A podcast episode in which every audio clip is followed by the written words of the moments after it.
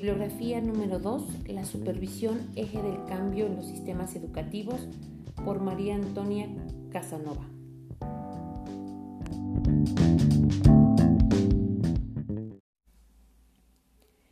La autora considera la función de la supervisión como un eje sobre el cual pueden girar los cambios, reformas e innovaciones educativas de los diferentes sistemas, siempre que se le atribuyan las funciones y competencias adecuadas, para intervenir con autoridad en los momentos y situaciones pertinentes. Para justificar esta propuesta, hace un recorrido en las funciones habituales de la supervisión y que se concretan en informar, asesorar, mediar, controlar y evaluar, y que engloba bajo la denominación de supervisión educativa haciendo sinónimos los términos supervisión e inspección. Se considera la supervisión como un puente entre la administración y el centro docente, basado en su correcto y ágil funcionamiento, la adecuación rápida del sistema o los requerimientos de la sociedad. Entre las funciones analizadas se considera el control y la evaluación como campos específicos que permiten garantizar los derechos del niño a una educación de calidad y mejorar la educación y la calidad que ya está en el sistema. El punto número uno se refiere a las funciones de la supervisión educativa. Aquí nos hace hincapié en que obviamente estas funciones dependerán mucho de cómo esté englobado y en qué contexto se esté aplicando la situación. La posición estratégica provee a la supervisión en los sistemas educativos que hacen que se constituya en una instancia adecuada para ejercer las funciones debidas. Entre ellas se encuentra la administración, eh, que si bien no es lo que tendría que tener más peso, sí implica cierto elemento a tratar. La autora nos refiere mucho en esta cuestión que en definitiva la supervisión es quien debe garantizar el ajuste del sistema educativo y una aplicación rápida y apropiada de lo que se tenga que trabajar en esa situación detectada. Por lo tanto, nos enfatiza que las funciones citadas eh, se, desglosan en diferentes acciones. Por ejemplo, A, información, donde es el inspector quien tiene la información más novedosa y real de los sistemas, de todo el sistema educativo que está coordinando. Por eso esta función se debe desarrollar de manera idónea y debe ser una fortaleza para el colectivo docente. El, supervisor como tal tiene las cuestiones de administración locales, centrales, del sistema, municipales, etcétera, porque es quien hace o funge esta situación como un puente entre la administración y la acción directamente o la cuestión técnico-pedagógica en el sistema educativo. Nos desglosa eh, un, un cuadro donde nos dice que la supervisión es normativa, es escuela, es administración, es actuaciones y dentro de la actuación también hay promoción y corrección es decir, todo lo que implica la supervisión escolar.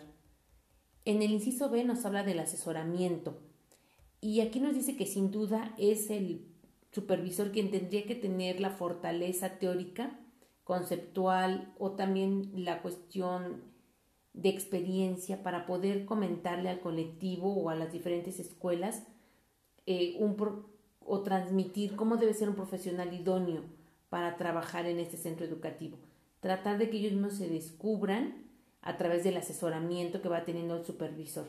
No es, no solo es un asesoramiento, sino un acompañamiento que debe llevar a feliz puerto a los educadores. El siguiente punto nos habla de la mediación y aquí nos indica que a veces hay mediación entre la cuestión administrativa, ya que se maneja con otras instancias educativas, con otros sistemas, llámese DIF, llámese presidencia municipal, llámese eh, jefatura de sector, etcétera, nivel educativo, donde nos permite mandar toda la cuestión de información que debe ser entendida por la escuela y atendida por el personal que ahí funciona. Pero también a veces eh, la mediación no solo va en relación a estas situaciones, sino también en ocasiones el supervisor como tal es el mediador entre los diferentes problemas que se presentan en una escuela y es él, quien tiene que fungir este papel para que se aclaren eh, de la mejor manera los conflictos escolares, que se encuentre un resultado positivo y el supervisor será la pieza clave para resolver este problema. El siguiente punto, el punto D, nos habla de control.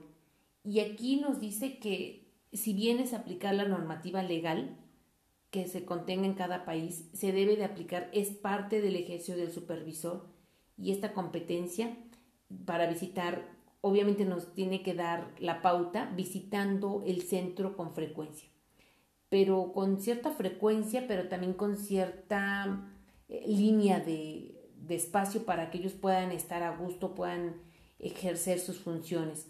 Y este control nos indica eh, una verificación o confirmación de una veracidad de algo, nuestro funcionamiento adecuado en las instituciones y esas consecuencias que implican como un mero diagnóstico. Y nos habla de la función de la evaluación que le implica también al supervisor. Y esta no sé qué es una función genuina en la mayoría de los sistemas educativos. Suele ser exclusiva del cuerpo especializado, porque son ellos quienes van a poner en, tema de juicio lo que se está haciendo en ese centro de trabajo. Propone el ejercicio de la valoración permanente entre el mismo colectivo para que sean ellos quienes mejoren. A través de la supervisión pueden realizarse esta evaluación eh, de modo que permita ajustar un sistema formal, algo real, pero que también nos permita que sean ellos quienes se evalúen y puedan resolver esta situación, una autoevaluación institucional para que el supervisor solamente encamine hacia esa situación. Las evaluaciones externas nos dicen que son de carácter nacional e incluso internacional, pero que sí nos, están, nos influyen significativamente en las políticas de la educación y que tenemos que ser de alguna manera eh, promotores de esa situación, pero también a veces sabedores de que no es todo una evaluación internacional. También es conveniente que se evalúe el centro educativo como tal, porque lo que se busca es la calidad, eh, no la cantidad o, no el reconocimiento como tal. La evaluación continua, mejora progresiva y calidad permanente constituyen un buen triángulo para trabajar un aval firme en estas situaciones. Posteriormente nos habla de las finalidades de la supervisión escolar y nos dice dos puntos extremadamente importantes. A. Garantizar el derecho de las personas a una educación de calidad. Y B mejorar la calidad del sistema que estamos trabajando. Primero nos desglosa el hecho de que somos personas, supera el término de niños porque va más allá de un, solo alumno o de un solo grupo de alumnos, sino se refiere a todas las cuestiones que, trabajamos o que pueden ser atendidas a través de la supervisión escolar. Y esa estrategia, pues evidentemente también nos da situaciones de evaluación, para que los niños y las niñas puedan seguir trabajando en un ambiente de calidad, para que se observe y cree eh, condiciones administrativas, técnicas, pedagógicas, de apoyo, de crecimiento, para que se sigan dando las cuestiones de mejora de la calidad.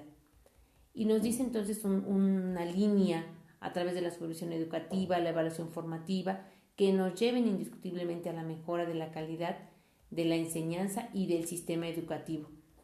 Hay que aceptar también que la evaluación tiene una mala imagen cuando se trata de aplicarla en la totalidad del sistema y no solo en los aprendizajes de los alumnos. Eh, a veces llegar y decir voy a evaluar siempre nos implica una barrera. Por lo tanto, debemos de ser eh, muy... Mm, tener una habilidad para poder transmitir la confianza en el personal y no solo verlo como ya llegó la que verifica, la negativa, la que clasifica, no, sino ir más allá de ese, de ese punto, poder negociar con las familias, con los agentes sociales, qué se va a hacer en favor del centro educativo. Nos habla también de la sociedad actual y del modelo de supervisión que se está manejando en esta actualidad. Si bien nos indica que el supervisor tiene que ir evolucionando al ritmo de la sociedad actual. Estamos en un mundo cambiante, nos tocó ya esta situación de pandemia donde la, evaluación o la función del supervisor no es la misma que la que era en un momento de, estar en la escuela todos los alumnos. Y el, el supervisor tiene que evolucionar con esta situación, no puede quedarse al margen, no puede quedarse con un solo modelo, tiene que tener un modelo cambiante tiene que tener eh, las capacidades, los talentos, la motivación, los ritmos personales, los estilos cognitivos para poder dar el paso y enfrentar esta situación. No quedarse atrás nunca, ni de la escuela ni del colectivo. Y no solo porque, porque se ve mal, sino porque debe ser el compañero y recordemos que además es la figura que tiene el conocimiento, que tiene las habilidades para poder ser un líder en esta situación. Las funciones entonces deben de ser cambiantes de acuerdo a la sociedad, de acuerdo al, contexto que se está manejando en esta situación. Insisto, no se puede quedar eh, al margen. Y el punto número cuatro nos habla de la inspección como garante de la calidad educativa. Y aquí nos habla de conocer la normatividad vigente, conocer la realidad del centro docente, dominar los diferentes ámbitos de gestión, controlar y velar por el cumplimiento de las normas, hacer seguimiento de los proyectos escolares, favorecer la optimización de los recursos humanos, funcionales y materiales, asesorar a directivos y a profesores, informando a la comunidad escolar mediante la administración de la escuela y evaluar formativamente el funcionamiento de las escuelas. Conseguir estos modelos para el desarrollo, aplicarla a la competencia de la supervisora, supone en gran medida garantizar la calidad del sistema educativo al que nos estamos enfrentando. Y el último rubro que abarca la autora nos habla del cambio, la reforma y la innovación de la supervisión escolar.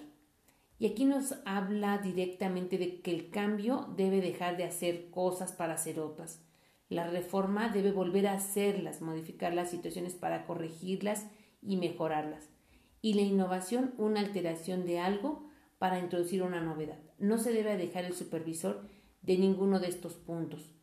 Por lo tanto, nos dice que debemos ir eh, creando con una actitud muy positiva los propósitos objetivos, las competencias básicas para la vida, los contenidos curriculares, la aplicación de la transversalidad, los modelos de actividad propuestos, los materiales didácticos, los recursos tecnológicos, el mismo proceso de evaluación que se va aplicando, las opciones metodológicas, los modelos de atención que se dan a la diversidad y toda esa introducción nos presenta una tabla titulada Información y Reforma, que me parece muy atinada, ya que nos habla que la reforma generalmente es externa, eh, es promovida por la administración y los cambios son estructurales o curriculares del sistema.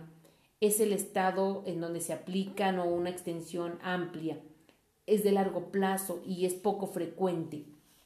En cambio, la innovación se genera internamente, es promovida por los profesionales que trabajan en la institución, tiene como objetivo la mejora del currículum del centro docente y les da el ámbito de aplicación como un centro educativo. Es decir, ahí mismo se aplica, ellos mismos lo crean y se aplica y normalmente se recogen frutos a mediano o a corto plazo y tendría que ser muy habitual, tendría que ser parte de la cotidianidad del centro educativo.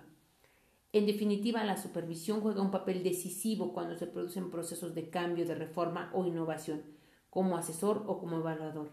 Un buen trabajo en equipo, junto con otros profesionales especialistas en diferentes áreas de trabajo de administración, pueden mantener la innovación como bandera, la mejora educativa permanente, y el supervisor aquí es quien va a hacer el acompañamiento de esta situación. En estos momentos tan acelerados de cambio, también en educación es imprescindible contar con un conjunto de profesionales ejerciendo como supervisores que sean garantes de la marcha de estos procesos, importantes sin duda, y que desembocarán en una calidad educativa, acorde a las necesidades vitales de la población de nuestro tiempo.